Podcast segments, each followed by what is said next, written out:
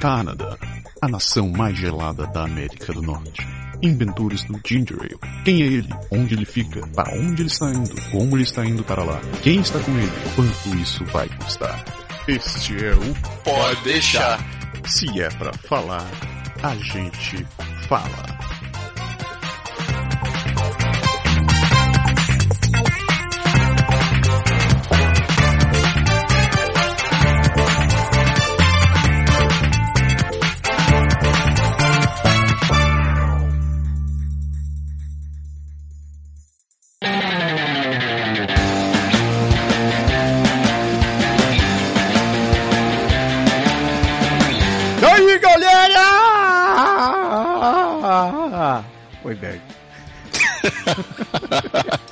Eu já tava esperando esse, por esse grito de novo.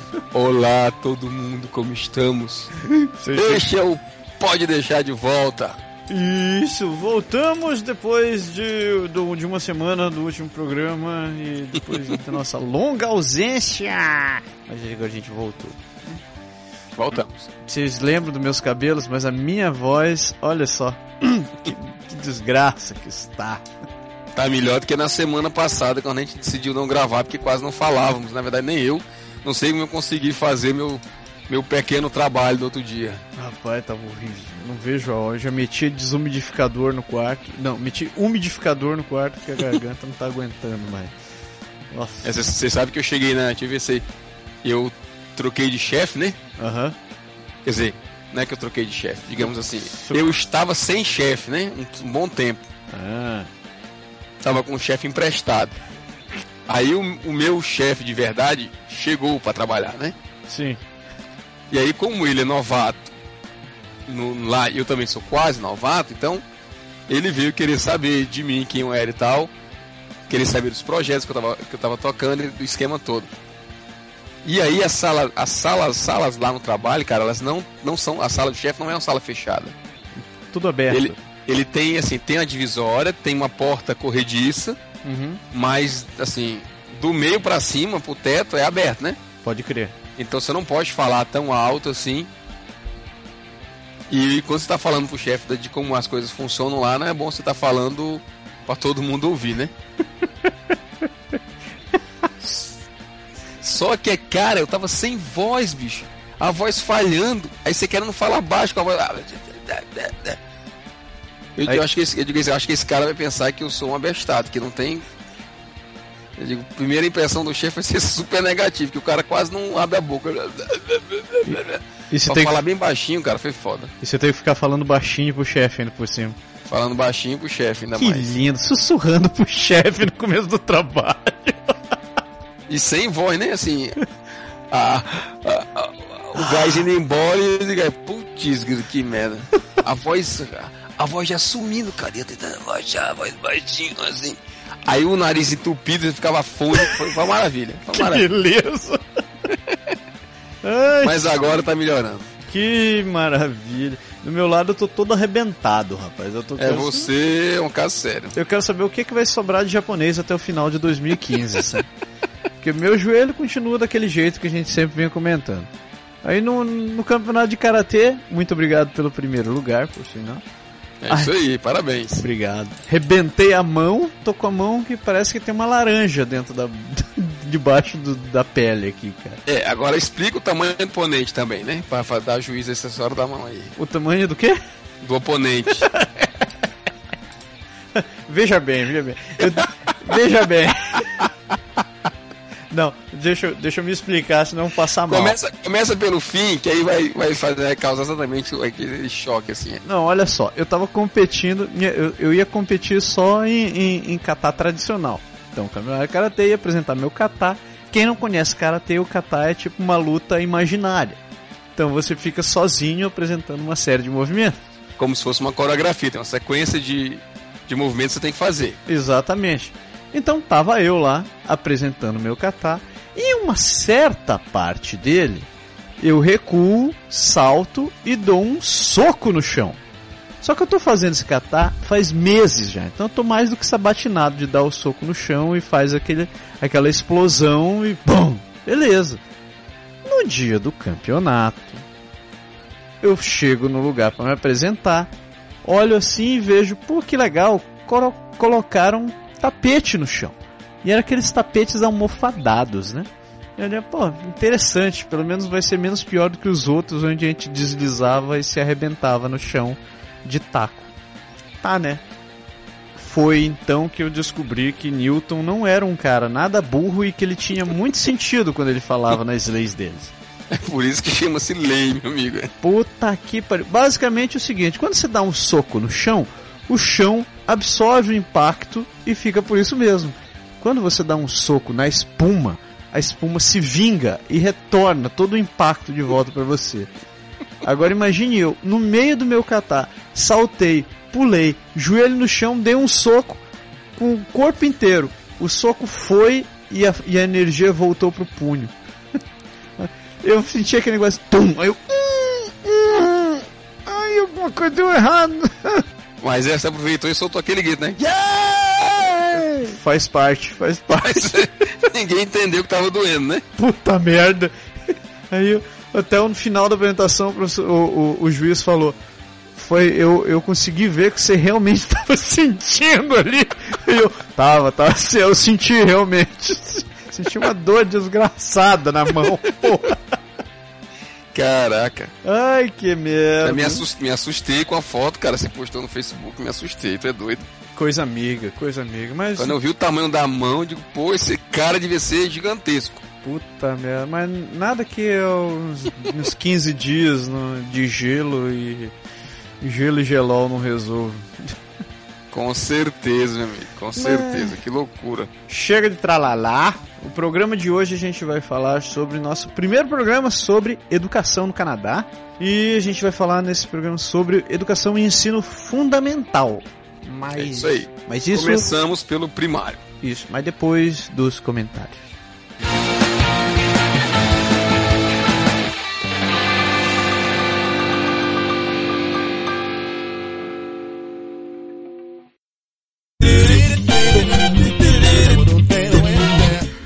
Então, comentários da semana, né? Mande bala. Chegamos mensagem, a galera escreveu, fez a lição de casa, deixou o Berger japonês ocupado, né? Que beleza. Com certeza.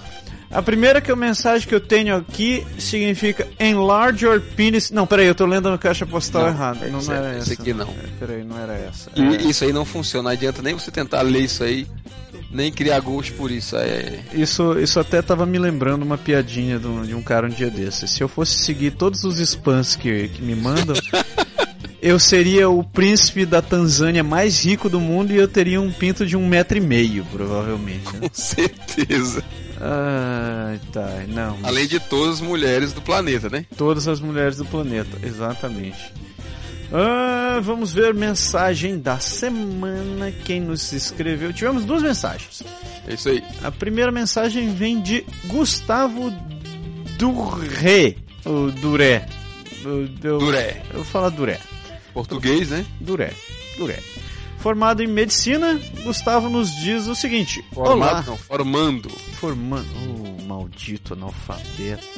Formando em medicina escapou da gente não ter que julgar o durê dele. Se deu bem, se deu bem, rapaz, mas deixa eu ver. Hum, se ferrou, você não diz de onde é, então você acabou, você acabou de estar em Palmas, no Tocantins, por definição.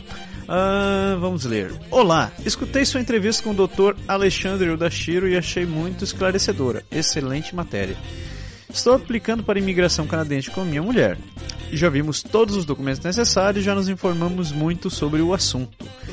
Tem algumas coisas só que não consegui me informar e por isso estou lhe escrevendo. Primeira, sobre essa seleção que o doutor fala na entrevista. Pelo que eu entendi, fazemos a prova. Mas e depois? Como são selecionados para residências? Temos alguma pontuação que podemos escolher a residência que queremos ir? Segundo, você tem algum contato de algum médico que tenha feito essa prova há pouco tempo para que possa esclarecer algumas das minhas dúvidas? Então tá, muito obrigado desde já pela atenção e parabéns pelo programa. Um abraço. Então, senhor Gustavo, do quase doutor Gustavo, o que, que, eu posso falar sobre a primeira coisa? Primeiro, um abraço pro Alexandre e pra Patrícia, que faz um tempão que não falo que a gente não se fala com eles, mas são gente, muita gente boa. E a segunda coisa, sobre a parte da seleção. Eu vou te falar como funciona a seleção para o recém-formado aqui no Canadá, aqui em, em Quebec mais especificamente. Falando porque eu conversei com um amigo meu cuja esposa está aplicando para residência atualmente. Como funciona aqui no Quebec? Você terminado o seu internato, que você faz obrigatório, você começa a, aplicar para as especializações que você tem interesse. Então, você envia o seu currículo, você, você envia a sua candidatura para as instituições, instituições que tem, que são do seu interesse. Então, se você quiser fazer especialização em dermato, em psiquiatria, em medicina da família, etc. e tal, tem várias instituições pelo Quebec inteiro. Pode acontecer, por exemplo, de uma da, da mesma instituição tem ter dois interesses, é, tem duas especialidades que você tem interesse. Então, por exemplo, uhum. vamos chutar, dermato e uh, cardiologia. Cardiologia, por exemplo. Não quer dizer que é, o que acontece primeiro é que eles fazem uma entrevista contigo, então você passa pela pré-seleção. Não quer dizer que você foi aceito daí. Eles vão, vão entrevistar outras pessoas e você vai entrar numa lista de preferências. Então você, quando você manda sua candidatura, você diz: eu tenho preferência pela, pela especialização de cardio em primeiro e em segundo em dermatologia. Se o local para onde você aplicou já tiver fechado uh, as vagas para cardio e eles tiverem disponibilidade para dermatologia, eles vão te mandar eu te oferecer essa outra, essa outra vaga, vamos dizer assim. Isso, mas você não é obrigado a aplicar só para uma instituição, você pode aplicar para mais de uma. Então, na verdade, o segredo inicial é esse, é você chegar e procurar quais instituições na, na província que você vai ficar que tem vagas abertas para residência no, nas áreas pelas quais você está interessado. Isso. Então, é, é basicamente isso daí que funciona. Eu acho que vindo do Brasil o processo deve ser um pouco diferente, porque se bem eu me lembro do, do, do, programa do Alexandre, ele comentou que você, aqui vindo pro Brasil, você teria que aplicar para uma. Oh meu Deus, como é que. qual é o termo que ele usou? Uh, para um fellow, isso, para um fellowship. Que é como se fosse um, um, um tipo de intercâmbio, assim, para quem não é de, quem não, quem, quem não é da área de medicina.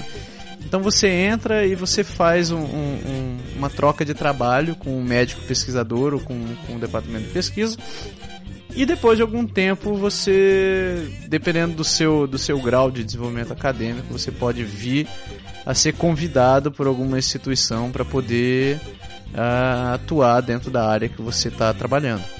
Isso não é, é, Até porque medicina aqui tem a questão da, da ordem, né? Do Conselho de Medicina. Sim.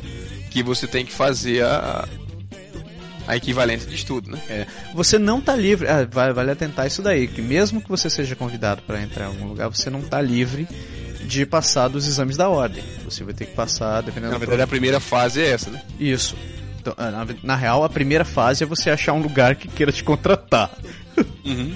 então, depois que você é contratado, sei lá, por um hospital, um centro de pesquisa, você vai ter que passar pelos exames da ordem normalmente. Aqui no Quebec, se eu não me engano, o Alexandre falou que são quatro exames que você tem que passar, sendo um deles específico da província de Quebec, que é em francês. Então vai depender de onde você quer ir. Uh, sobre. É. Ah. Tem uma outra coisa interessante nisso tudo é você saber é você, você, você, contar o tempo de preparo, porque né, você prepara para esses exames, você vai, vai levar um certo tempo. Isso. Você fazer esse, se eu não me engano, os exames você não faz os quadros uma vez, é uma sequência, né? Você faz um, depois faz outro. Eu não lembro agora da, da, da, do que a gente comentou, mas se eu não me engano, o tempo é realmente. Assim, você não vai chegar e dois meses depois tem, tem feito tem feito os exames, é isso eu quero dizer, tá entendendo? Eu acho que se pode considerar tranquilamente um, um ano, dois, para poder fazer, fazer todo o teu processo. Assim, deixando com folga, você pode trabalhar disso daí. Ou talvez não, talvez o Alexandre até me puxe a orelha e diga que folga o cacete. Você ter, você vai penar nesses dois anos. Mas é. É basicamente isso aí. Ah, sobre a tua segunda pergunta, que pergunta, eh, você quer saber se tem algum médico que tenha feito essa prova há pouco tempo para esclarecer as, as dúvidas? Sinceramente, só conheço o Alexandre e a Patrícia, que são brasileiros e que, que fizeram isso daí. Outros casos, a gente tem amigos aqui que vieram, moram aqui, mas que fizeram um curso de medicina aqui E É, não sei se é mesmo, não sei se é a mesma situação, né? eu acredito que não seja a mesma coisa. Por sinal, parabéns às doutoras que estão formadas atualmente aí. Uhum. Doutora Luciana, muito parabéns. Ah, segunda mensagem que a gente recebeu foi da. Hum, Qual é o nome da moça? Da Daniela. Da Daniela. Daniela é nossa ouvinte de Portugal. Ela, a gente conversou, conversou pelo Facebook essas últimas semanas. E ela escreve dizendo o seguinte: Bom dia. Sem querer parecer abusiva, gostaria que quando tivessem um tempinho livre me pudessem escrever sobre Calgary. Coisas boas, coisas más, o que tem de especial para se fazer, tipo de gastronomia, as pessoas como são, se há dificuldade de arranjar emprego, enfim, o que quiserem. Já procurei na internet muita informação dessa cidade, mas nunca falei com alguém que realmente conheça a cidade e me dê referências pessoais, sem ser aqueles sites que pintam tudo de cor de rosa. Como, como vivem lá as pessoas? O que fazem com tanto frio durante quase a maior parte do ano? Desculpe o desabafo, minha vida vai mudar tanto que ando um pouco atordoado. Muito obrigado, cumprimentos. Minha querida Daniela, o que é que eu posso te falar sobre Calgary? Como as pessoas vivem no inverno? Elas não vivem, elas hibernam dentro de iglus durante A gente, tu falou pra ela do programa que a gente gravou? Não. eu fa- falei, falei, a a gente gravou aquele programa com o Fábio e com a Sheila. Uhum. O Fábio e a Sheila moram em, em, em Calgary. Por sinal, eu, foi é um, é do, um, o- a entrevista deles eu, eu gostei muito porque eles não pintam nada de cor de rosa. Pelo contrário, se joga a realidade nua e crua do que eles veem por lá. Ah, mas sendo bem sintético, do que, que eu posso, do que, que você pode esperar em Calgary? Calgary é uma cidade com um histórico bem cowboy, bem country. Então você vai encontrar por lá muito é, a, a cultura country bem, bem forte, bem enraizada. Então os caras, inclusive tem a festa do Stampede, que é tipo um- um- uma festa de peão de boiadeiro, que praticamente para a cidade, mas é muito forte, muito forte e é famosa no país inteiro.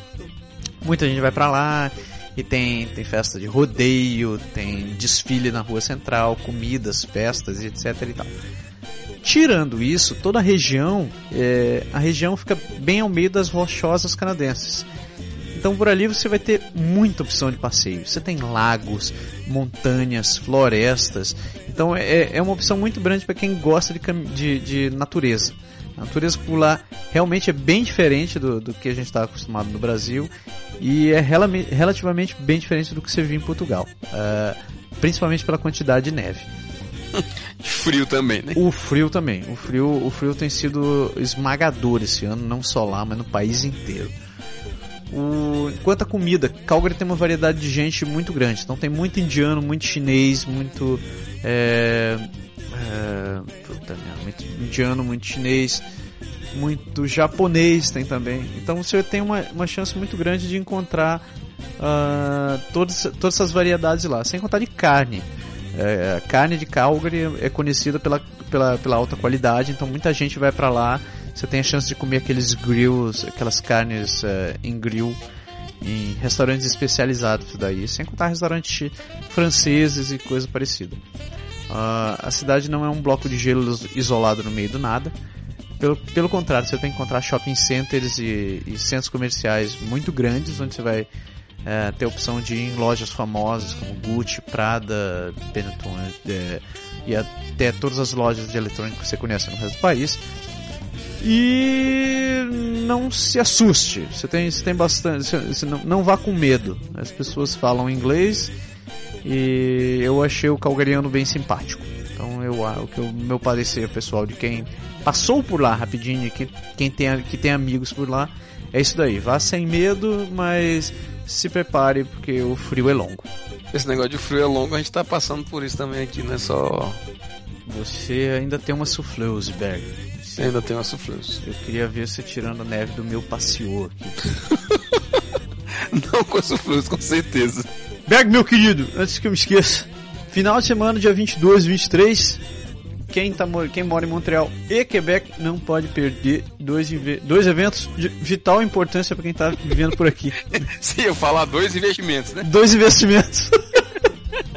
então, dia 22 vai estar acontecendo um evento, uma palestra sobre declaração de impostos e alternativa para redução de imposto pago no Canadá. ministrado por José Roberto Barros e Wellington Viana. O que, que eles vão discutir por lá? Vão estar falando sobre como funciona o sistema tributário no Canadá, dica de como pagar menos imposto, dica para declaração de imposto de renda.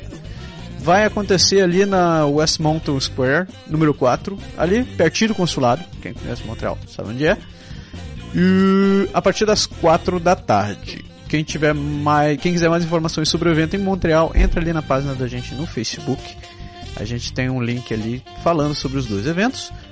E eu não falei do de Quebec, né? Beleza. O de Quebec também vai acontecer aqui, só que no dia 23.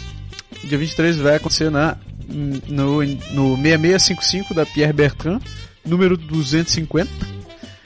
Vai acontecer em dois eventos, porque pelo jeito teve mais gente do que, do que, do que o Zé Roberto estava esperando.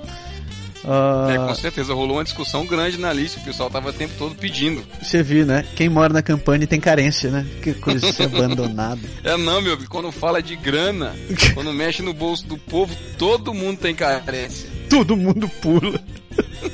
então, o evento aqui em Quebec vai ser dia 23, ele vai acontecer em dois horários. Quem tiver interesse de, de assistir pela manhã ou pela tarde, você pode entrar, entrar em contato com ele. Mais informações vai estar lá na página do evento também.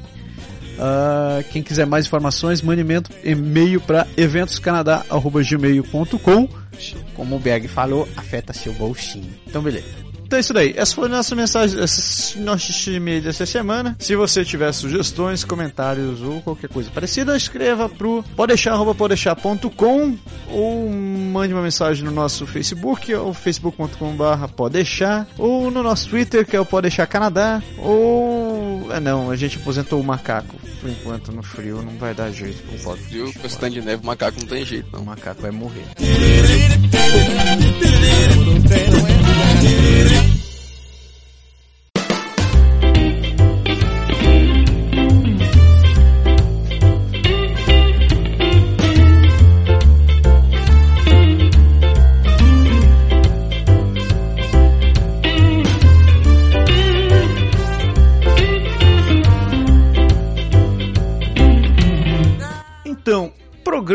Que a gente prometeu, prometeu, prometeu e agora a gente vai falar sobre educação no Canadá.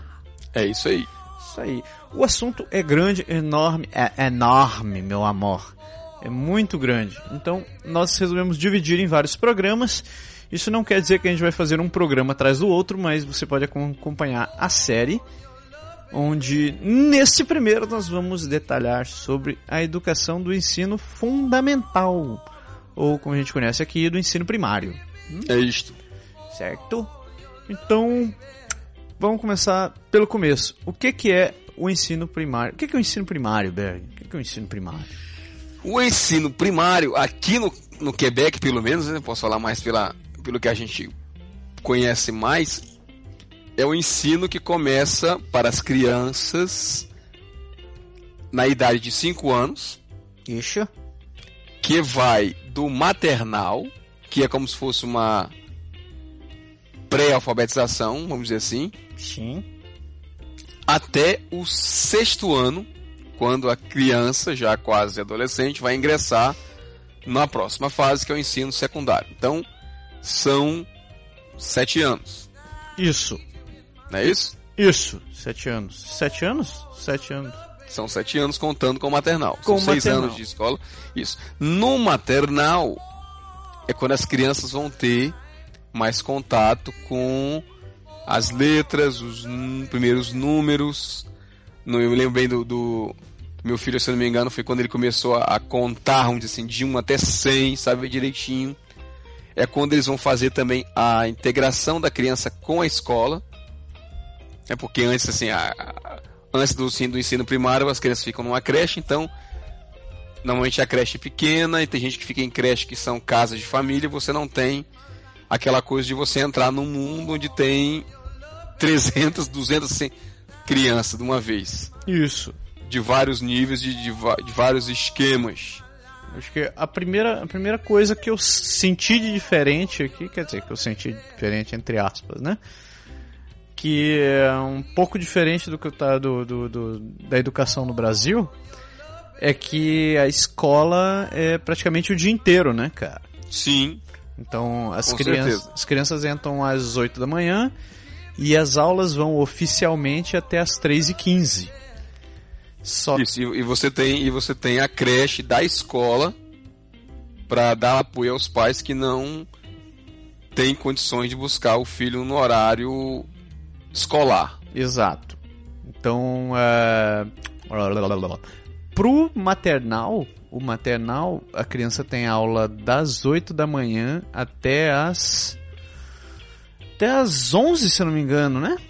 Até as 11 ou até as 10 Ele e tem, meia. tem, tem acho que é de 8 até 10 e meia, tem uma pausa. Isso, às 8 Aí 10 e você meia. entra, vai até as 11 e meia ou até perto de meio-dia. Aí você para pro almoço, E volta a uma hora. Isso. volta uma hora mais ou menos, e aí eles vão até as 3 e, 3 e 15. 3 e 15 alternando o período. Esse período tem creche, aula, creche, aula, sempre, sempre alternando. Isso. Aqui, durante o primário, as crianças têm um só professor. né? Então é um, Exato. um professor para o ano inteiro. Então é esse professor que vai ensinar francês, que vai ensinar inglês, que vai ensinar matemática, que vai ensinar ciência, que vai ensinar história. Com exceção. Isso. Isso, geografia e tal. Com exceção das aulas de música e educação física. Que daí eles têm professores Inglês específicos. também, inglês específico. Ah, é, em inglês também, obrigado. Ou francês, dependendo do- se for uma escola inglesa. Isso. Exatamente.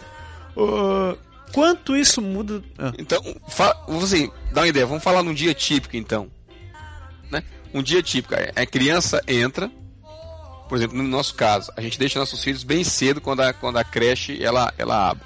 sim, Pra gente poder ir trabalhar. Não, o pai que entra 8 horas no trabalho, então a, escola ela abre. A partir da tem escola que abre 7h15, tem escola que abre às 7, tem escola que abre 7h30, depende da, de cada instituição. Mas você naquela escola, você pode. Então você chega naquela hora. Quando você faz a sua inscrição do seu filho, você diz em quais horários você vai colocar o seu filho na creche. Se você vai colocar só no período da manhã na chegada, se você vai colocar na saída também. E como é que vai?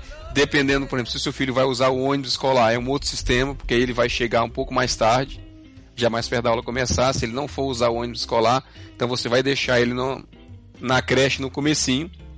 A escola fica com, com a criança antes das aulas começarem, fazendo algumas atividades. Tem escola que leva as crianças para fora, pro, pro pátio da escola, para aproveitar, para brincar, para brincar na neve, para correr um pouco. E daí começa, como você falou, as aulas às 8 horas. Então, às 8 horas todo mundo entra. Tem, no caso agora no inverno, por exemplo, tem todo aquele processo de tira casaco, tira coisa, guarda a bolsa, guarda, separa o lanche, pega o lanche da manhã, o lanche que ia da creche, o lanche que ia da, da, da sala de aula mesmo, e aí entra pra, pra aula. Quando tem o período da, da, da creche de novo, a professora para as aulas, ele leva a criança de volta pra creche, e aí tem o período do almoço, e a mesma coisa à tarde, quando acaba a aula, às 3h15, como você falou, vai ter ainda a creche que fica. Tem escola que fecha às 5, tem escola que fecha às 5 e meia, tem escola que fecha às 6, acho que até 6 e meia eu já vi. Vi falar. Então, o pai sabe até que, até que horas a creche ela fica aberta, até que momento você pode ir buscar o seu filho. isso. A escola, de modo geral, ela é pública. A escola pública é gratuita, né, entre aspas. Eu vou explicar o porquê entre aspas depois. Uhum. Mas esse serviço de esse serviço de creche é pago é pago é pago por você. Então, isso pode variar dependendo do plano que você pega com a escola, se você inclui alimentação ou não inclui alimentação, entre 130, 160, 170 dólares, dependendo da, da, da, da creche que você vai e dependendo das atividades, se a, a, esse serviço de creche desenvolve alguma atividade adicional, como por exemplo saídas para jogar boliche, para ir passear em parques e coisas parecidas. Ah, Onde você paga por fora isso, para esses, esses eventos. exato. O por que, que eu falei que a escola pública é de graça, entre aspas? Porque na verdade você paga, você você está pagando isso daí na, for na forma de impostos, né? Uhum. No caso do Quebec especificamente, tem as taxas escolares que você paga uma vez por ano. Todo mundo que tem que tem um imóvel é obrigado a pagar a taxa escolar. Eu acho tão bizarro isso, né? Porque quem aluga não é obrigado.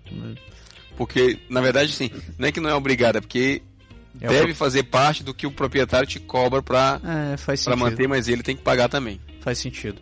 Então você paga, você paga a taxa escolar, que no meu caso, quanto deu a sua esse ano? A minha deu perto de 600 pila, cara. Eu não lembro, mas acho que foi mais ou menos por aí. Acho que é perto de 600 pila que você pode parcelar em saudáveis duas vezes. Uhum. Fantástico. Ah, então, se você parar pra pensar, mesmo assim, 600 dólares dividido em 12 meses dá, men- dá 50 dólares por ano. Né, que você tá pagando. É 50 dólares por mês que você paga pra escola do seu filho. Então, Exato, não, não é muito. E tem, e tem também a questão do.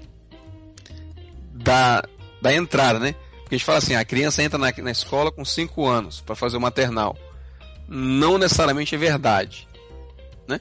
Porque tem a questão assim, na verdade, a criança tem que ter feito 5 anos pro ano como para começar vamos, va- vamos assim, fazer um, Vamos, parênteses, do, mas é vamos começar do, prim- do começo, né? Quando Isso. começam as aulas? Exatamente. As aulas começam em no finalzinho do mês de agosto. Não é isso? É. Isso, de final de, final de agosto, começo de setembro. Exato. Então, assim, na, na prática se fala que o ano começa em setembro, vamos dizer assim. Isso. Então, quando vocês já, por exemplo, já agora nesse período que nós estamos agora em fevereiro, eles vão mandar para nós a, a ficha do dossiê da, da- da- dos nossos filhos, pedindo para você confirmar a inscrição dele de novo para o próximo ano letivo, que vai ser a partir de setembro. Isso. Isso para quem já está na escola. Quem vai entrar na escola, que é o que a gente, vai, que a gente quer fazer agora com, com o Vitor, ele vai entrar em setembro. Então a gente está avisando a escola agora, nesse período de inscrição, que para setembro ele é candidato a uma vaga na escola. Ele tem que ter cinco anos quando for para a escola. Então ele tem que ter cinco anos até setembro. Até o primeiro dia de aula das. Isso. Primeiro dia de aula. Então, supondo que as aulas começam dia 4 de setembro, seu filho nasceu dia 5 de setembro, ele não entra naquele ano, mesmo ele tendo 5 anos no mesmo ano. Na regra, é isso. Ele vai entrar com 6 anos, quando ele tiver. Quer dizer, ele vai entrar com quase 6 anos, assim. Ele vai entrar e vai fazer 6 anos logo em seguida, Pois é. e ele vai ser o mais velhinho da turma, o que eles aqui não, não consideram nada Nada normal. anormal, exatamente. Nada absurdo. Ah, o período de aula, ele vai, que nem o Berg falou, do final de agosto, começo de setembro, até o final de junho. As duas, Isso. as E vem- depois é o período do verão, exatamente. Isso. Então tem férias durante julho e agosto. E tem também o que eles chamam de Christmas Break e Spring Break, que no caso do Quebec é. é- como é que é a festa de Natal? Eles Não? chamam de, se- eles chamam de semana de relaxo para a parte do- do- da primavera, que a gente vai ter agora em março. Isso.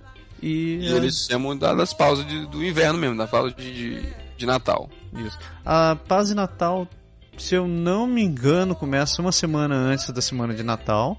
Isso. E normalmente as aulas param em torno do, em torno do dia 18, 20, dependendo do calendário. E voltam dia 3, 4, 4 de janeiro, exatamente. Isso. Dependendo também da, da, Do de calendário. quando cai a segunda-feira.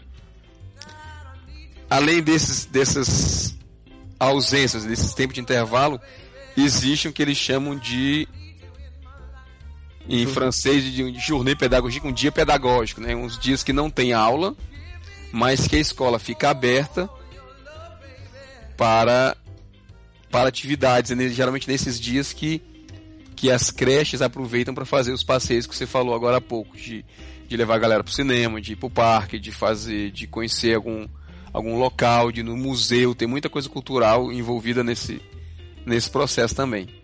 É.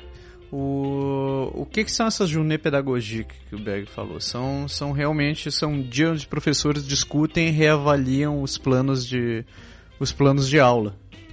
Ah, o plano de aula daqui, eu era um troço que eu tenho um filho e o, fi, e o filho e ele foi para escola, ele começou a ir para escola para valer aqui no Quebec. Então eu não tenho muita experiência, não, não sei o que falar do que é a educação no Brasil.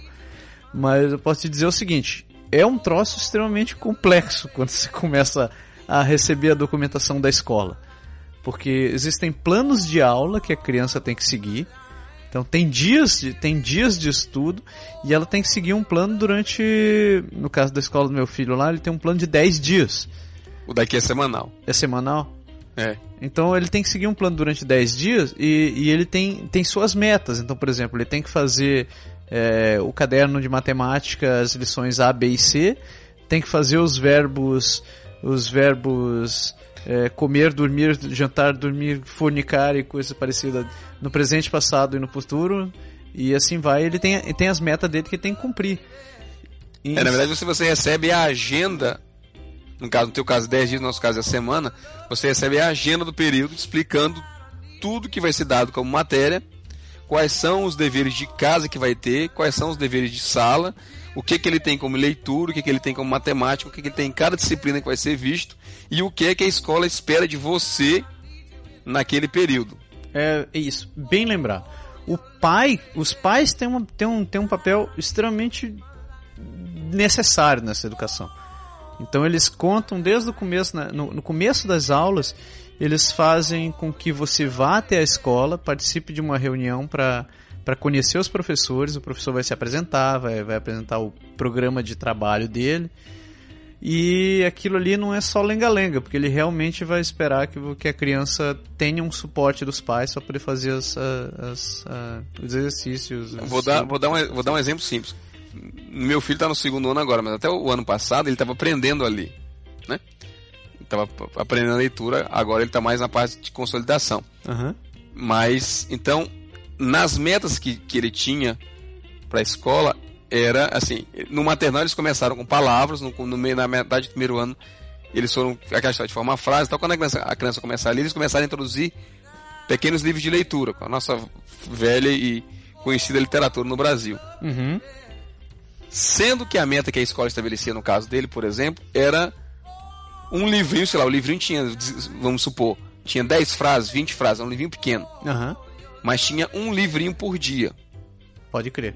E era um por dia. Então, quer dizer, num ano letivo de 200 e X, 250 aulas, vamos dizer assim, ele tinha 250 livros para ler num ano. Então a, a escola ela se ela pega os alunos pega todos aqueles livros e vai e faz um sistema de rotação para que cada criança pegue um livro e, o, e os pais recebem no começo do ano, no material, a lista dos 200 livros e cada dia que ele traz aquele livro para a escola, o professor espera que ele leia naquele dia o livro que leve de volta para trocar o livro com outro coleguinha depois.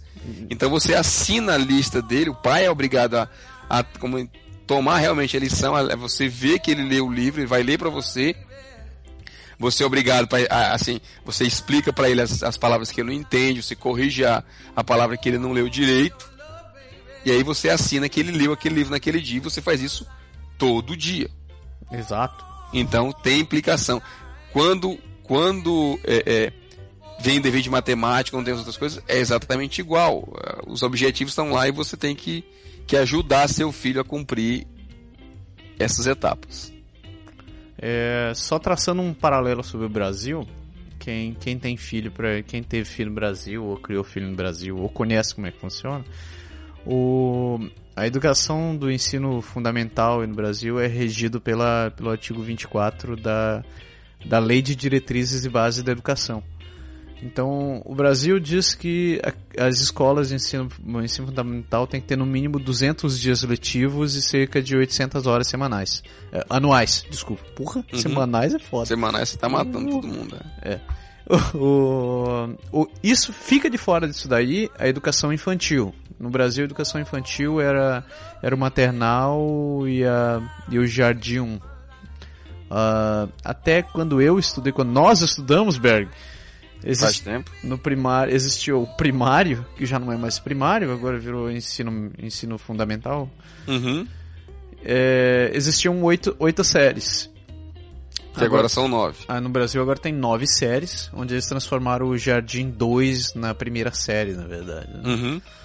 Uh... É que, que, na verdade, o conceito diferente daqui é o maternal, né? Porque o maternal aqui é como se fosse alfabetização. É como se fosse alfabetização, exato ou uma espécie, vamos dizer assim, uma pré-alfabetização, porque na verdade o primeiro ano talvez seja o que mais se aproxima do que a gente vê no Brasil da alfabetização, né? É vero, é vero. Uh... Mas não é, não é o conceito de maternal do Brasil como se fosse aquela creche da criancinha. Maternal é, é, realmente é o seu primeiro ano de escola em que eles vão fazer também uma parte do desenvolvimento social, né, cara? Pois é.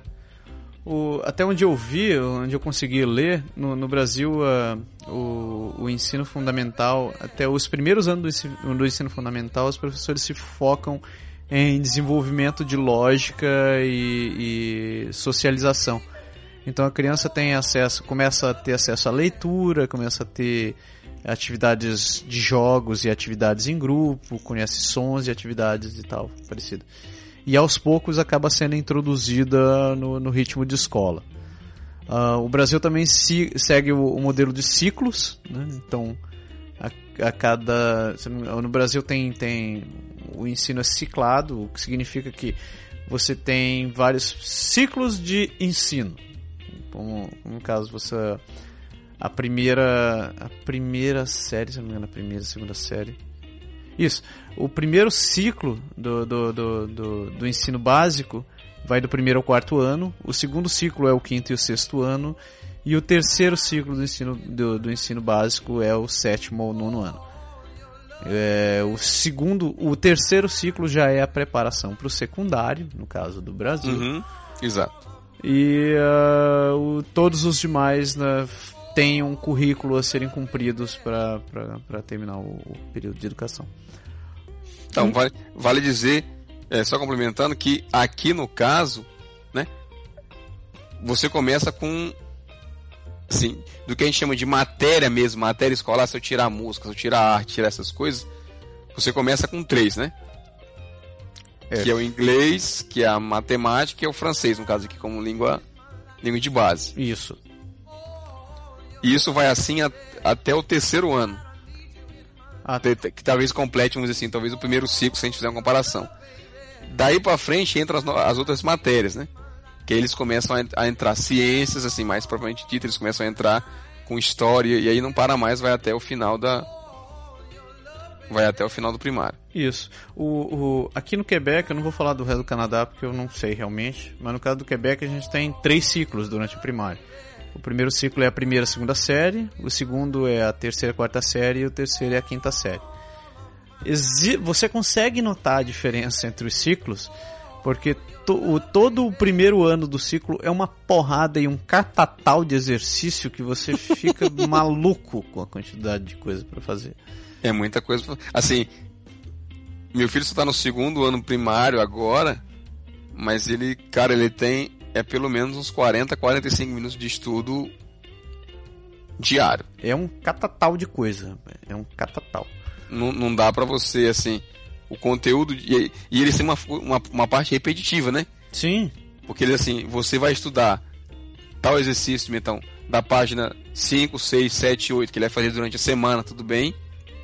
Mas tem uma parte de leitura, tem uma parte de gramática, tem uma parte da matemática que você tem que revisar com a criança todo dia para que ele para que ele aprenda assim. Quando você começa, sei lá, teve a semana da tabuada, você começa uma parte da tabuada, todo dia você tem que praticar aquilo ali, porque no final da semana vai ser vai ser cobrado pela professora em sala. Aqui eles investem bastante nesse lado da repetição, cara. Você tem que repetir, repetir, repetir, repetir. Não importa o que você esteja fazendo, seja estudando matemática ou estudando, estudando verbos e tal você tem que repetir. Eles se passam, os exercícios são, são bem baseados na repetição. Então, Sim. Você aprende pelo, você aprende pelo cansaço. De tanto fazer, é isso aí.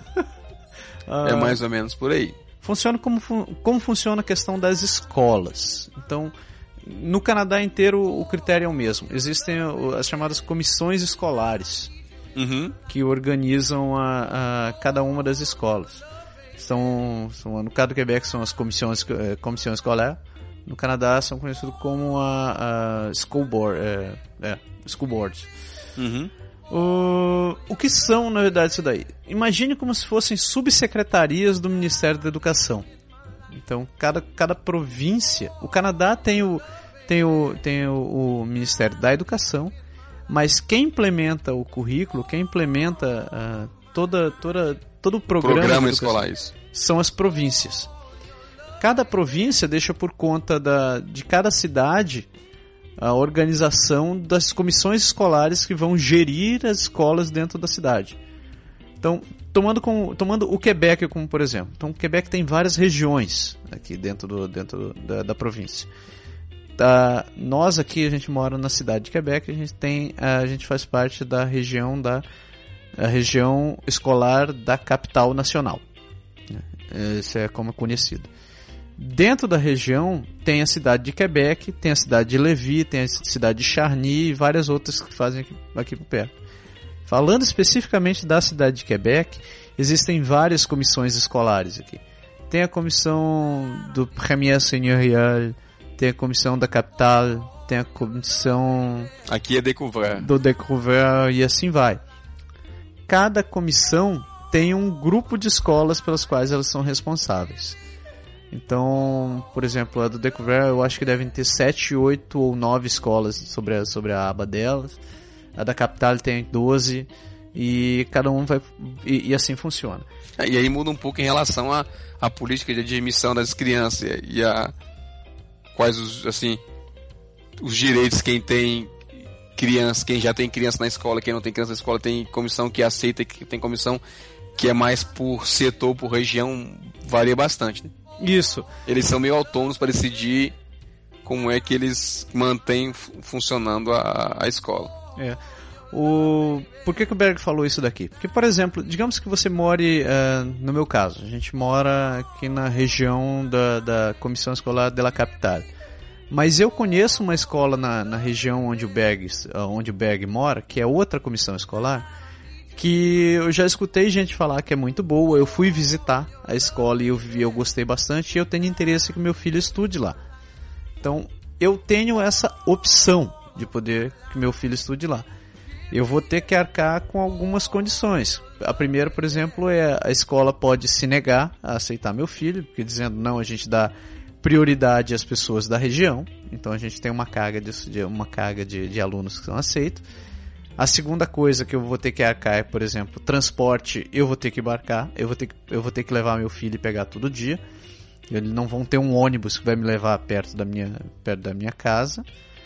Uh, outra coisa também que vai ter é, se eu tiver mais de um filho e eu quiser que os dois estudem no mesmo lugar e forem em escolas diferentes, cada escola vai ter seu critério para poder aceitar. Então, se eu quiser colocar meu filho na escola, é, é, o que, é o que eu vou passar agora nesse, nesse próximo nesse próximo setembro. Na verdade, a gente tem porque a escola, no caso a comissão de découvert aqui, eles julgam eles julgam a, a admissibilidade pela distância. Uhum. Então, por exemplo, aqui da onde a minha casa geograficamente é posicionada, em volta, em, não sei, em volta é forma de dizer, mas é, mais ou menos assim, em volta da, da minha, do, do, perímetro que eu tô, tem umas 5 ou 6 escolas diferentes. Então, assim, já tem assim, já tem um horizonte maior, no meu caso, mas em compensação, a comissão determina que eu qual é a escola de base, que é a escola mais perto da minha residência, é a minha escola de base. Pode crer. Então, na verdade, se, por exemplo, eu vou escrever meu filho na escola, eu vou na escola de base, e digo, ó, vou inscrever meu filho para o próximo ano letivo, mas eu tenho como opção dizer assim, eu quero dar preferência à escola número 1 um, tal, escola número 2 tal. E se ele não for assim, na escola de base, ele vai ser aceito, né? na escola que é a mais perto. Uhum. Na escola que eu escolhi, ele vai sofrer os critérios de acordo com o que você falou. Se, por exemplo, a, a, diretora explicou pra gente esses dias. Eles fazem, sei lá, três turmas, vamos dizer, maternal, três turmas de 20 alunos. No ano que meu filho mais velho entrou, tiveram quatro turmas, porque teve tanta gente que eles conseguiram criar a quarta turma. E em compensação, teve gente que ainda ficou sobrando, que não tinha suficiente para montar uma quinta turma. Então eles, eles tiveram que mandar recusar algumas crianças, mandar embora. E um, dos principais critérios de recusa é a distância. Quer dizer, se você tem uma outra escola que é mais perto da sua casa, você pode usar, cara, você deve usar, é assim que eles recomendam, né? Essa escola como sendo a sua escola. Pois é, então, quando a gente, quando a gente vai escrever nosso filho agora, a gente vai escolher, obviamente, a mesma escola que o primeiro está, uhum. mas eu não tenho nenhuma garantia de que ele vai que ele vai ser aceito, entendeu? Pode crer. Faz sentido. Faz sentido. Porque não é a escola mais perto da minha casa. Simplesmente por isso. Faz sentido. Um, um, o Beck comentou agora há pouco sobre transporte, né? Que as crianças podem. podem yeah, eu também falei sobre transporte. Uh, vocês já devem ter visto em filme, em desenhos, como a 4, aqueles ônibus amarelo. Uhum. Que é ônibus de escola. Uh, isso existe aqui. E de fato funciona. Um, como funciona da seguinte maneira: os ônibus são servidos, servem a escolas. Então, a escola dita qual é o raio, qual é a distância coberta por aqueles ônibus. Então, e o percurso que ele vai fazer, né? E o percurso que ele vai fazer. Então, você, quando você faz a sua matrícula na escola, você diz: "Ah, meu filho vai de onde preciso, vai utilizar o serviço de transporte". Então você especifica se ele vai precisar para ir e voltar, ou se ele volta na hora do almoço e ele volta para casa, se ele volta para casa e volta para a escola na hora do almoço. você especifica o horário que, que ele vai fazer. A escola vai te dizer a admissibilidade dele para a escola. Nossa, essa foi difícil. Eu não acredito que eu falei essa palavra de uma vez só. e você vai ver a admissibilidade. Nossa, falei de novo, que tesão. E se, por exemplo, você morar numa região onde o, homem, o ônibus não cobre, eles vão te dizer que não tem ônibus para sua região. Né? E se não, eles vão te dizer: a gente cobre o seu filho, ele tem que pegar o ônibus no ponto entre as ruas tais e tal e tal. Exato, o ônibus não passa na porta de casa, ele passa no percurso. Isso. Se coincidir com a, com a sua rua, ótimo, você vai pegar ele próximo de casa. E aquela história, o ônibus não espera, você tem que estar tá no. Se ele passa na sua na frente da sua, do seu ponto de, de embarque, de, de embarque, sei lá, 5 para as 8 da manhã, você tem que estar tá lá 5 para as 8 da manhã. Ele passou lá 5 para as 8, você vem andando na esquina, existe uma forte possibilidade do motorista julgar se ele espera você ou não, porque ele tem um horário a cumprir. É. E ele pode ir embora e deixar você na mão, a você, pé. Você pode ficar igual o Peter Parker, correndo e o ônibus vai fazer tchau tchau, meu legal. é isso aí. Uh, tá, esse lance dos ônibus. Isso, isso, é pago por fora, né? Não tá, não tá na taxa, né? Você paga. Não, o ônibus tá incluso. Tá incluso na taxa? Escolar, é, né? Aqui pelo menos tá incluso, né? Eu Mas... acho que sim, tem razão, desculpa, é, tem razão. Isso tá, tá incluso na, na, na taxa escolar. Então, o ônibus você pode, que nem eu falei, você tem a opção de, de ir de manhã e voltar no final do dia, no final da aula, né, que é às 3h15. Ou você pode voltar também no meio do dia, ou você pode ir no meio do dia. Então, isso fica até o critério de, de especificar para a escola. E eles vão ver se tem disponibilidade no ônibus para você também. Outro lance que a gente falou sobre falar francês e falar inglês e os cambau A4 aqui, e o lance das escolas públicas. Vamos falar primeiro sobre francês e inglês. No caso da província de Quebec, você, cidadão imigrante, que veio parar na província de Quebec, é um brasileiro como nós, você não tem muita escolha a não ser ir para uma escola francófona. Então, o governo de Quebec institui que se os pais não têm formação anglófona, ou se eles não têm ascendência anglófona, seus filhos devem ir para uma escola francófona. Então eles vão ser alfabetizados em francês. Um, você tem direito a ir uma escola. Na escola pública, né? Uma escola pública, isso. Escolas públicas france... Eh, francófonas. Você tem direito a ir uma escola pública anglófona se ou o pai ou a mãe ou um dos pais ou uma das mães tiverem estudado em escolas anglófonas. Existem exceções, mas as exceções são tão raras que não, vai, não, não vale o caso de, de citar aqui, porque geralmente. Você isso, procura quando for seu caso. Você vai ver se você vai conseguir ou não. Mas, via de regra, é assim que funciona. Fora da província de Quebec, como funciona? Uh, fora da província de Quebec, província de Ontário, província de Alberta, província de Saskatchewan, é, província de Saskatchewan, província de Manitoba e British Columbia, eu não sei e se por aí vai. e por aí vai, eles têm três tipos de comissões escolares. Então eles têm as comissões escolares públicas da rede pública, eles têm as comissões escolares da rede privada E eles têm as é, comissões escolares religiosas, onde a religiosa é majoritariamente a, re, a rede de ensino católico. Como funciona fora daqui? Se você tiver interesse de colocar seu filho dentro de uma dentro de uma, de uma, uma se você quiser que ele estude em francês fora da fora, em, em, qualquer uma dessas outras províncias, você vai ter que ir numa comissão escolar que tenha uh, escolas em francês e você vai demonstrar o seu interesse de que você quer que ele seja alfabetizado em francês. Ou seja, todas as aulas que ele vai ter vão ser em francês e ele vai aprender inglês normalmente também. A diferença para esse caso, algumas das escolas pedem que pelo menos um dos pais seja capaz de se comunicar em francês por razões óbvias, né? Senão você não vai conseguir ensinar o seu filho, obviamente.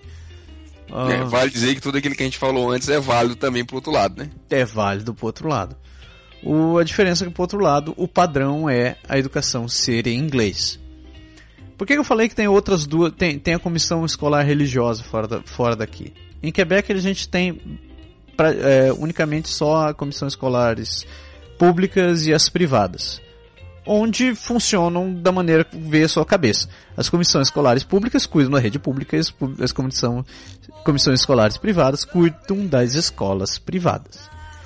As comissões escolares religiosas que tem fora daqui, que nem eu falei, são predominantemente, predominantemente católicas, elas têm algumas restrições. Ela, por exemplo, a criança tem que, se você for na rede de escolas católicas, eles pedem que a criança tenha sido pelo menos batizada, que isso vai comprovar de que ela realmente teve uma formação religiosa. Uh, essas escolas, em algumas, em algumas cidades, dizem ser melhores do que as escolas da rede pública, mas isso é muito relativo. Né? Depende. Eu, eu sugiro que você pesquise muito bem qual a escola que você pretende colocar seu filho e a, a, a, e a qualidade das escolas que você pretende ir. Novamente, veja se você se enquadra. Não tente, não tente colocar uma peça quadrada onde cabe um, num buraco redondo, porque geralmente vai, ser, vai te dar mais dor de cabeça do que normalmente. A, a qualidade do ensino é parelho. parelho, eu usei essa palavra mesmo? Tá certo, parelho. Uh, a qualidade de ensino é parelho, é parelha mesmo. Então, você não vai ter grandes diferenças entre, entre uma escola pública e uma escola religiosa pública também. As escolas particulares existem divergências. É, eu conheço pessoas que dizem que, é, que não vale a pena você colocar seu filho em uma escola particular durante o primário, porque o ensino é muito parecido. Tem gente que diz o contrário também. Uh, mas, sinceramente, eu não tenho um parecer porque eu só tive um filho e ele só foi pra escola privada, pra escola pública. É, o, o, que o pessoal fala da escola, da escola particular é que, primeiro, a escola faz, teori, teoricamente, a escola faz um filtro, né? Então, o. Vamos dizer assim, em tese não seria qualquer criança, tem que fazer um teste para entrar na escola. Para começar se candidatar à escola primária, à uhum. escola particular. E outra coisa é que a escola tem, um, tem as escolas particulares oferecem programas específicos do tipo você faz escola uma escola particular com apoio à música. Então, se o seu filho gosta de música, você pode colocar naquela escola que tem um programa de música mais avançado. A escola não é como generalista, tá entendendo? Como é a escola pública. A escola pública ela faz línguas, ela faz artes, ela faz um monte de coisa e cada criança desenvolve no seu próprio gosto e nível.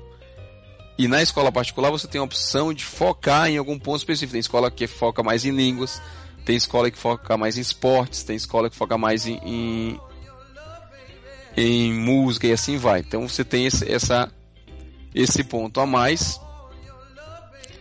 O... E a diferença é que você paga, né? Exato. Exato. Você vai pagar é, é, em torno de se eu não me engano, sai em torno de 3 mil dólares por ano. É, como você pode ver, não é um, não é um, não é um valor muito alto se você comparar em termos de Brasil. Uh, mas não se deixe enganar, porque além é assim, na verdade, o, na verdade o custo é mais alto um pouco isso, só que o, a escola particular, por incrível que pareça, ela tem uma parte que é subvencionada pelo governo. É. Então o governo paga uma parte do custo para que você não tenha que pagar, senão você ia estar pagando 5, 6, 7 pau para estudar e aí ficar mais, mais difícil. A escola particular tem fardamento.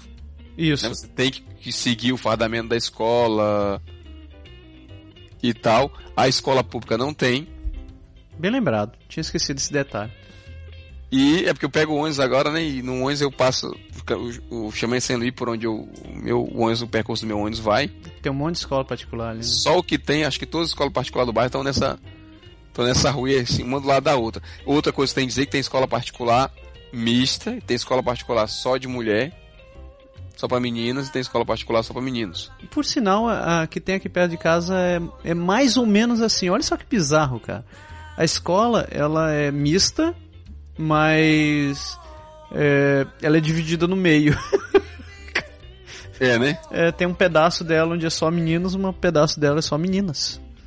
E é, é, é particular. Isso é o, qual é o nome do negócio? É o... Isso, é, isso é a mesma coisa que dizer que o Canadá é bilíngue. É. Pode crer. É a mesma coisa. O Canadá é bilíngue. Fala francês de um lado, no Quebec, e fala inglês no resto. Já que, gente, por aí. já que você estava falando sobre valores, eu acho que vale a pena dar uma pincelada sobre o serviço de, é, de garderie. Que a gente não falou sobre garderie porque a garderie ou o kindergarten ele não faz parte do sistema de educação. Ah, mas quer, quer que resuma? É bem simples. É basicamente assim, né? É. Você. É, existem três tipos de creche, na, na, no geral. Existe a creche, que é uma instituição, que é financiada pelo governo, que no caso aqui de Quebec você paga 7 dólares por dia para, para sua, o seu filho ter o cuidado, ser cuidado, ter alimentação, ter tudo. Existe esse mesmo modelo de creche subvencionado pelo governo a 7 dólares mas que é na residência de uma pessoa. A pessoa se credencia junto ao governo, tem toda a inspeção que vem para saber. E a pessoa tem que se credenciar. E eles estabelecem um limite de seis crianças por cada pessoa que toma conta das crianças na creche. Então, se você quer ter uma creche com 10 crianças, você tem que ter duas pessoas disponíveis, que é, são seis para. A proporção é seis crianças para uma um educador, vamos dizer assim. E no finalmente você tem, essas duas são 7 dólares. E na no final você tem as creches particulares, que nada mais é, quer dizer, que ainda lá tem a mesma coisa, tem instituições e tem as casas de família. Na instituição é um local que você vai pagar um valor mais alto para deixar e no, e no caso da, da, das casas é a mesma coisa, cada um faz suas regras nesse caso. Tem creche que começa que abre às 7 horas da manhã e fecha às 5, tem creche que abre às 7 e meia e fecha às 5 e meia, tem creche que vai até às 6, tem creche que cobra extra, tem creche que não cobra extra, tem toda uma série de, de regras diferentes. As regras, as creches que são cuidadas pelo governo seguem um padrão, mais ou menos, tem formulário de inscrição regido pelo governo, tem um monte de, de, de coisa, tem lista pra, específica para você se inscrever, para poder ter local.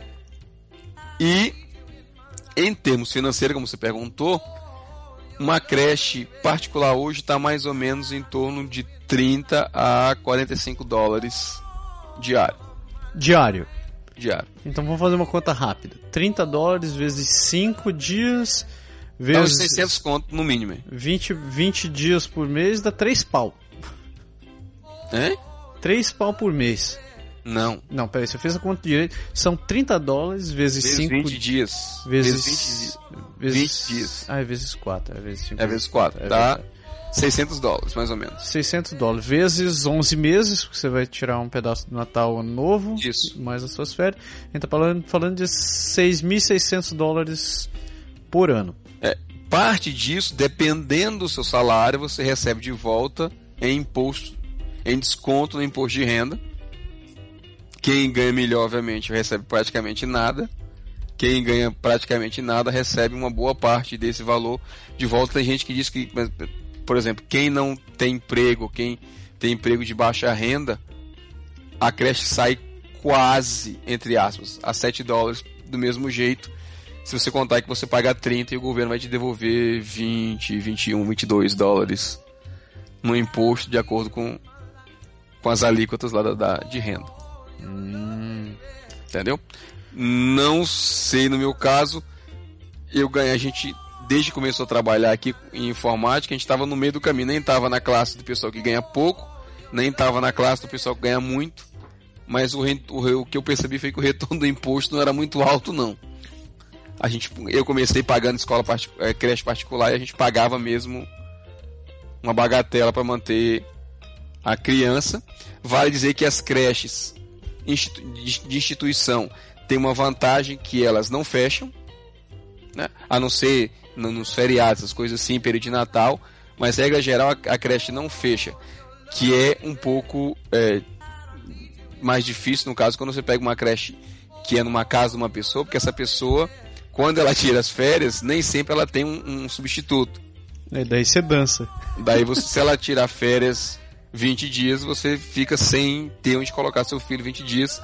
Então, às vezes o pai, tem no caso o pessoal daqui, às vezes escapa mais um pouco, porque tem família, joga o filho na casa do avô, alguma coisa assim, ou do tio, ou arranja alguém. Quem não tem, não tem o que fazer, ou acha outra creche, ou, ou os pais acabam tentando tirar férias ou adequando, divide um pedaço do tempo, mais ou menos nas férias da, da pessoa que está tomando conta. Eu tive uma sorte danada quando eu coloquei meu filho numa creche particular, porque eu tive contato com uma pessoa além de ser espetacular como, como pessoa de, de cuidar dos filhos, de ter carinho, de, ter, de, de gostar dos nossos filhos, como a mulher uma máquina de trabalhar, não parava nunca, nunca, nunca, nunca, nunca, nunca, assim. Da única vez que ela parou, eu não tava mais com ela, ela passou três meses viajando, foi de volta pro país dela lá. Porra! E voltou, deve ter lascado um monte de gente, mas, mas no período que eu tive lá, ela não ela parava não, nunca, mulher é Não máquina. parava. E, e, outra coisa que é interessante que eu me lembrei, falando disso, me lembrei, é a questão da idade, né? Uhum. Que como pensam que a criança vai, vai para vai para a escola aos 5 anos, então as creches elas pegam crianças em tese a partir de bebezinho até os 5 anos de idade, sendo que tem creche que não pega mais com 5 anos, tem creche que não pega bebê antes de 18 meses. Então varia isso aí também de acordo com cada instituição. Mas eu sugiro que a gente deixe para falar os detalhes sobre sobre sobre creches num, num outro programa. Uhum. Quem traga uma mãe que tem que fazer esse negócio. Apesar de que você foi mãe também, né, Berg? Eu fui mãe você também. Você também foi mãe, então acho que era uma boa a gente falar isso daí. A gente Mas... pode fazer um programa sobre isso, com certeza. Só para fechar esse lance da, da, da, creche com menos de 5 anos, como é que funciona o lance da res, é, re, re, re, re, pronto, agora faltou a palavra. Restituição. Ah, você pode pedir a grana pro governo antes ou depois? É, na verdade, assim, o que eles falam é: existe um processo no governo que você pode pedir uma antecipação do imposto, que eu não sei até onde é vantajoso, né? Porque se você pede antecipação, o governo vai te. Vai, eu acho que ele faz um cálculo, ele te dá um valor de uma vez, em três parcelas. Então vai ter mês que você paga a creche de 600, vai ter mês que você não paga, tá entendendo? Porque a instituição vai cair naquele período. E no final do ano você não conta mais com. Quando você fizer seu imposto de renda, essa parte já foi tirada. Então a sua restituição de imposto ela vai ser bem menor do que você talvez esteja esperando. Você não vai poder contar com a mamãe governo nessa, nessa hora. Pois é.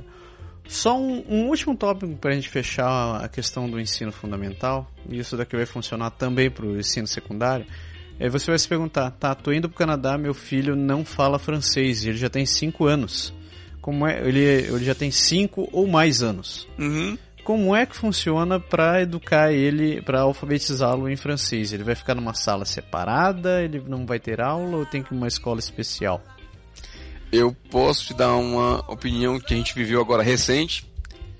É, tem um casal de brasileiro que chegou e o filho dele entrou no. Acho que já pela idade, pelo, pelo, pelo avanço do ensino, entrou no primeiro ano.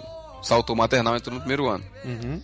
Eu acho que ele ia entrar no segundo ano, mas a escola convenceu os pais a ele que ele não entrasse no segundo ano, pelo ritmo ser mais puxado e pelo fato de ele não falar francês. Então a escola pediu para ele fazer o primeiro ano. que em tese ele já saberia a matéria, mais ou menos, Aham. mas que ele ia viver o aprendizado da língua ao mesmo tempo, né? Então, assim, ele entrou na classe normal, vai às primeiras aulas entendendo nada Nada. e vai convivendo com as crianças na creche, com tudo isso, e vai aprendendo palavrinha por palavrinha igual todo mundo e vai falando. Obviamente as crianças, a evolução é mais rápida, mas o que eu te pedi, a história do, do exemplo que eu achei interessante, porque como falava português, colocaram ele forçadamente na mesma creche do meu filho Uhum. E colocaram meu filho para ser o intérprete dele Ah, e para dar suporte a ele, assim, para parte de integração, o máximo possível. Pode crer. Então, é, é, teve até um caso, um fato engraçado, curioso, que meu filho está no segundo ano, e um dia o professor do, do primeiro ano veio na sala, bateu e pediu para tirar ele da sala, para ir na sala dele, porque tinha alguma situação, não sei, não sei qual foi o contexto, mas teve alguma situação em que precisavam entender o que o moleque estava querendo, ou estava dizendo, ou estava pedindo, sei lá o que. E ele não sabia dizer, o professor não sabia fazer nada, e não tem o que fazer. E aí o meu filho foi lá e fez o, o- Salvou a pátria. salvou a peito o intercâmbio entre os dois. e na creche ele ficou um, um bom tempo, assim, as, as primeiras três semanas eu acho mais colado assim, realmente fazendo a cada dia uma uma assim ajudando a brincar, explicando as, as coisas básicas, explicando quando ele quer água, quando ele quer ir no banheiro, assim, desde ensinando as primeiras palavras até que ele foi assim criança vai aprendendo, né, cara? Aprende rápido e, e acabou, vai se desenrolando. Mas assim, eu, pelo menos na escola em que meus filhos estudam, eu não vi nenhum esquema especial para Pra, pra, para adaptar a aquisição. criança, uma sala especial, nada disso. Ele entra na, no meio do fogo. Então, o... Porque não, não tem, não tem francização. A francização é a escola, né? A escola tá. pois Ele entrando no começo, ele tem a vantagem de que tá aprendendo a ler. Né? Tá aprendendo. Porque né, o aprendizado da ler aprende, é, mistura aprendizado da gramática, com o aprendizado dos sons, com o aprendizado das palavras. É, é tudo. Aham. né? É tudo uma cadeia, como você diz. Eles repetem, repetem, repetem, repetem pra caramba. Então. Assim, eu acho que o método facilita quem, quem vem de fora, entendeu? Eu, eu lembro que assim, meu filho no, no primeiro ano ele trazia, acho que deve ter acontecido, não sei se aconteceu com o Mate, quando, que ano ele já estava, mas meu filho ele trouxe uma cartilha com uma patavina de palavra. Aham. Então a palavra estava escrita, sei lá, casa, que é maison. Ele não ia ler o M, A, I, S, O, N para poder saber que o som aí faz o E, né? Entendeu? Ele decorar, é como se ele batesse uma foto daquela palavra E decorasse aquilo. e aquela foto significava casa. Aham. E aí a outra foto significava luz, a outra foto significava água, a outra foto significava pão, e assim vai. E no meio das fotos tinha o ou, tinha o artigo a, tinha o os, as, teu, meu, ir, vou, sabe assim. E aí com aquelas palavras a criança começava assim, e ela colocava quatro palavrinhas, quatro palavrinhas lado da outra, estava escrito lá, eu vou para casa, entendendo? Uhum. Então, ele não sabia ler, mas ele sa- usava a memória fotográfica. E a gente, como pai, era obrigado a repetir, acho que deve ter passado pela mesma coisa, a repetir essas palavras quase como um jogo com a criança, né? Você mostra a palavra ele dizer tal, mostra a palavra ele dizer tal, mostra a palavra ele dizer tal, e assim vai. Até que quando ele pegava um livro de leitura, o primeiro livrinho, muitas dessas palavras estavam nos livros. Então ele começava a, a criar o gosto pela leitura, a ler um livro, vendo a, a imagem no livro, mas lendo as palavras do jeito que tinha decorado. Pode crer. E aí, em paralelo a isso, a escola vai colocando é, o conceito de artigo, o conceito de verbo, o conceito de substantivo, de adjetivo, de cada som, de cada vocábulo. Os vocábulos no, no, no francês são bem diferentes dos nossos. As combinações de letra dá o que e tal. Então, para quem está começando, eu acho que é, é, é um mecanismo super fácil. assim, a criança vai entrando no, no meio.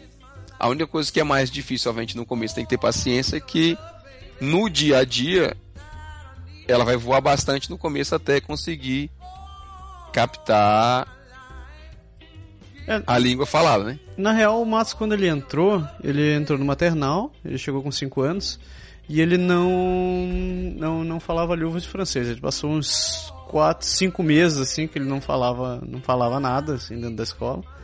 Mas é muito da personalidade dele, ele já é muito caladão.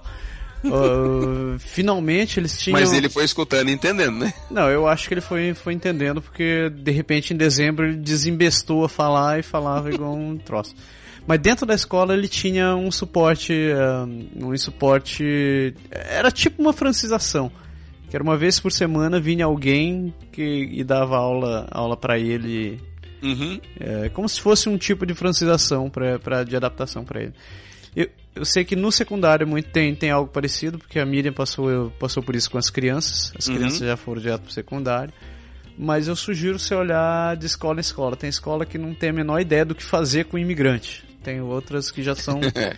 já estão preparadas e É, têm uma- ideia. É, uma coisa interessante, você falou nisso, é que as, procurar as escolas, é que as escolas fazem o que eles chamam de portas abertas aqui, né? Bem lembrado. Então a escola abre, assim, a escola avisa a comunidade que em tal semana, ou em tais dias, em tais períodos de manhã ou de noite, ou num horário, a escola se abre para que você vá conhecer a escola. Então você vai lá, a diretora está lá, alguns professores estão, você conhece tanto a estrutura física da escola, como você conhece um pouco do método de, a comissão às vezes se apresenta para explicar como é o programa e essas coisas todas, eles falam como é que se dá a inscrição. Então você tem um monte de informação né, nesse período. E é super importante, principalmente no caso da escola particular, que você vá realmente, porque é aquele momento para você conhecer a escola, entendeu? Que geralmente a escola faz aquilo ali, abre a inscrição na semana seguinte ou uma coisa assim. Se você perdeu aquele período, É, você vai só penar. no próximo ano. Você Vai ser mais difícil. Ah, eu acho que a gente falou que tinha falado, lembra mais alguma coisa? Ah, já foi bastante, né? É, foi bastante. Então, isso daí foi uma pincelada que a gente falou sobre o ensino fundamental. O assunto é grande, como vocês podem ter notado. Tem várias nuances, vários detalhes. E... Sem, querer, sem querer, a gente fala uma hora e vinte. Puta que pariu de novo. Se vocês tiverem alguma Nossa. dúvida sobre o assunto, a gente pode dizer que ensino fundamental, pelo menos a gente está sabatinado. Então a gente sabe bem isso daí. A gente falou o fundamental dele. O fundamental dele. Ah, a gente pede muito mesmo que vocês, se vocês tiverem dúvidas ou, ou sugestões sobre o assunto, que você entre em contato com a gente, porque com as dúvidas de vocês a gente torna o programa mais, mais, mais atrativo, mais interessante e a gente aumenta a qualidade das coisas. O... Posso falar da história do francês? Qual é a ou não posso falar da história do francês? Qual é a história do francês? Do nosso amigo, Nosso, nosso amigo. Stefânicos. Eu acho que é uma ótima fugida. Você pode fazer. Fala. Pois é. Então, pra gente fechar o programa, esse bate-papo que a gente falou aqui, boa parte disso está gravado em entrevista que a gente fez em francês com um professor de escola primária, O que é um Pode amigo nosso. é criado, produzido e improvisado detalhes. todas as semanas Então a galera tinha pedido pra gente fazer um programa, e fazer um programa em Gonçalves. francês. O Pode Deixar foi Tem gravado e produzido em uma Quebec boa meia hora, 40 Canadá. minutos, com E certeza seus de, comentários e sugestões papo para que eu tive pode com deixar, ele arroba, pode e que a gente vai soltar ou acesse nosso frente aí. website Mas pra você ter ideia, Ele fala bem explicado, ele fala ainda bem nossa página devagar no Facebook. e dá pra, pra galera ter ideia tanto francês conteúdo, boa parte de história de comissão escolar, de como funciona a aula, de como funciona um, um professor faz e tudo isso vai estar explicadinho lá pra vocês. Exato. A gente tem que agradecer muito a Stefan. Stefan, c'est un grand merci. Nosso próximo programa dessa série a gente vai falar sobre ensino, ensino secundário. Mandem suas dúvidas, mandem suas sugestões, mandem o que vocês querem saber sobre o assunto, quem tiver atrás. Lembrando de novo que isso aqui não vai sair na sequência porque o assunto é muito grande, isso estressa as costas e a gente não tem um vale massagista. Ainda não. Ainda não. Então, é... próxima semana a gente volta com um programa diferente, mas nossa série sobre educação continua ainda durante esse ano neste Pode Deixar. É isso aí, meu amigo. Valeu, Berg lindo! Valeu, Japa, meu nobre.